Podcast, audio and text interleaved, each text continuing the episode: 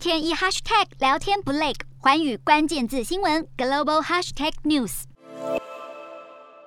连续不断的枪炮声划破宁静的夜空，只见士兵躲在树林里，不停朝目标物攻击。俄罗斯国营电视台第一频道日前播放这支影片，并宣称影片中的军人是乌克兰派来的士兵。一小群乌军士兵潜入分离分子控制的顿内茨克，任务是要炸掉当地一处氯气制造厂，途中遭亲俄民兵拦阻，发生激战，结果潜入的乌军士兵有两人死亡。俄国官媒还强调，影片中受伤的乌克兰军人扔掉了头戴摄影机，刚好被顿内茨克一名官员识获，因此才会发现影片。不过，现在西方媒体指出，这个影片有个问题，从头到尾都是假的。研究开源档案的专家披露，影片背景的枪炮声已经有十几年的历史，是二零一零年四月在一次芬兰军事演习中录制的声音。比对音轨也发现两者完全吻合，因此专家研判，假新闻影片的制作者应该是从网络上找到出自这段芬兰军事是影片，只取音频，修掉其中几句芬兰士兵用芬兰语发出了惊呼声，再配上两周前制作的冲突影片。